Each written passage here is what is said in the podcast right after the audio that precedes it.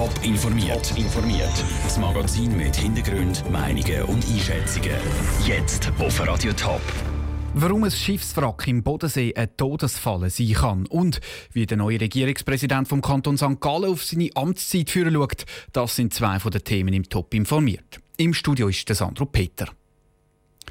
Es ist Titanic vom Bodensee. Das Dampfschiff Jura vor Bottighofen ist das älteste Dampfschiff der Welt, das es noch gibt. Taucher aus ganz Europa können das Schiff auf dem Grund vom Bodensee anschauen. So auch gestern ein 56-jähriger Mann. Er ist am Nachmittag aber nicht mehr auftaucht und hat nur noch tot geborgen werden. Es ist schon der fünfte tote Taucher in den letzten 13 Jahren dort. Im Beitrag von Andrea Nötzli redet ein Taucher über den traumhaft schönen, aber auch sehr gefährlichen Gang zu den Jura. Es ist ein Schiff, das Zürich baut, von Neuchâtel am Bodensee verkauft und dann von einem anderen Schiff gerammt worden ist. Vor etwas mehr als 150 Jahren ist die Jura innerhalb von gerade mal vier Minuten komplett gesunken. Noch heute liegt der Dampfer in rund 40 Meter Tiefe auf dem Grund vom Bodensee.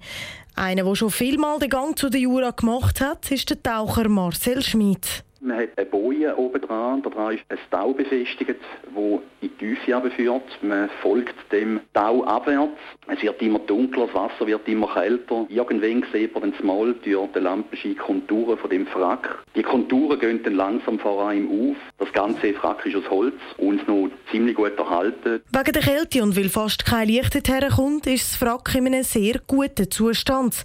Der Marcel Schmidt schwärmt darum von dem Tauchgang.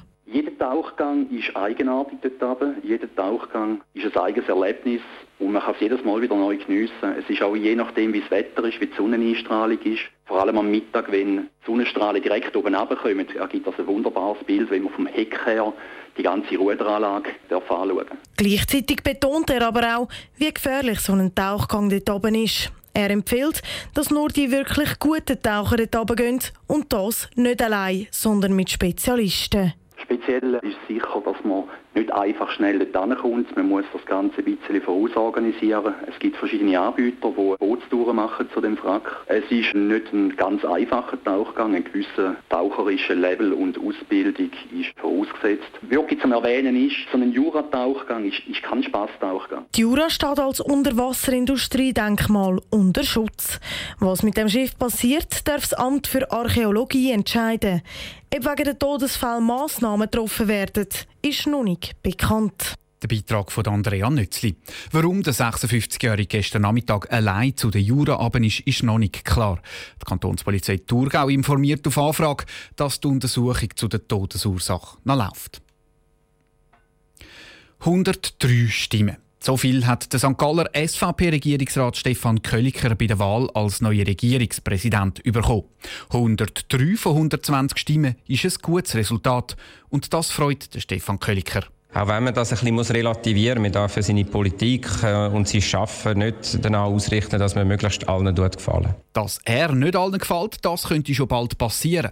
Als Chef vom Bildungsdepartement muss er nämlich zum Beispiel schon bald ein paar Volksabstimmungen stemmen.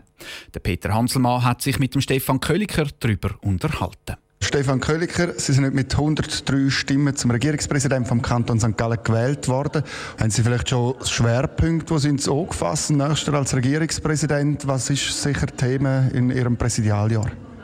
Ja, ich werde in den nächsten Monaten und äh, zwei Jahren überhaupt wahnsinnig viele Bildungsgeschäfte äh, vors Volk dürfen bringen. Und somit habe ich mir zum Ziel gemacht, dass ich mich vor allem auf die Geschäfte konzentriere und einfach bei jeder Gelegenheit die Schule ins Zentrum stellen, Bildung ins Zentrum stellen. Was sind das ganz konkret für Vorhaben?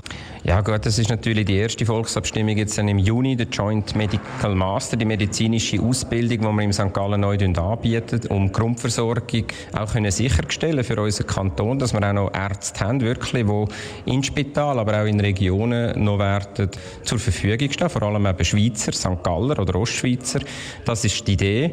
Dann geht es weiter mit der IT-Bildungsoffensive, wo wir äh, im Februar nächstes Jahr vor dem Volk werden haben. Und dann gibt es Bauvorlagen, Bauvorlagen bei der Universität St. Gallen und das GBS in St. Gallen, wo auch muss gesamterneuert werden muss.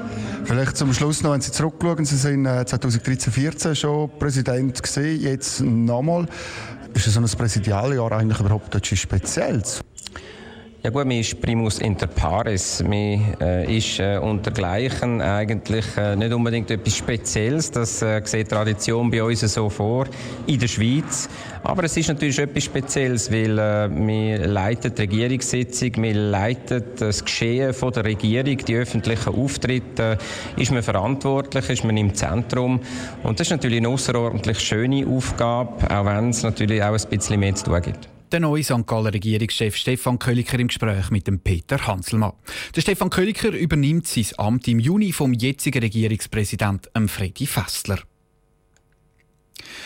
Sie ist wirklich nichts für schwache Nerven. Die Liga-Qualifikation zwischen dem EHC Kloten und der Rapperswil Jona Lakers. Heute steht der sechste Akt in diesem Drama auf dem Programm. Und Kloten könnte sich mit dem Sieg den Klassenerhalt sichern. Bevor es losgeht, schaut Dave Burkhardt auf die ersten fünf Kapitel Kloten gegen Rappi zurück. Der Fehlstart. Die Partie ist fertig, das Publikum wirft da zum Teil äh, Gegenstände aufs Eis. Becher und Pappkarton und Wurstpapier.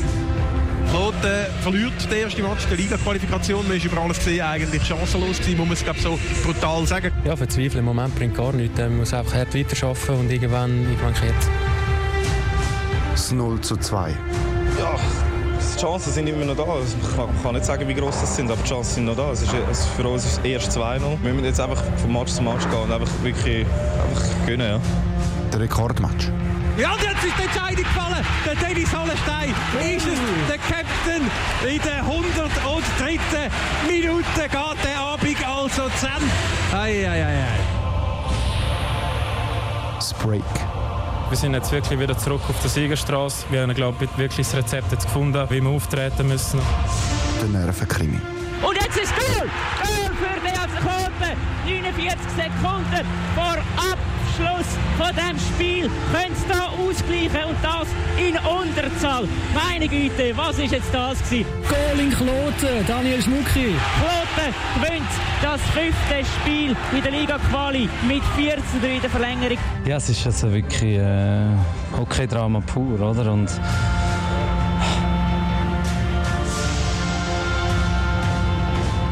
der Matchback.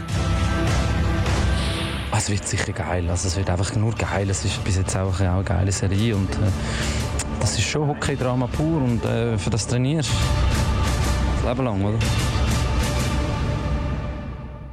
Der sechste Match zwischen der Rapperswil Jona Lakers und dem EHC Kloten geht am Viertel los.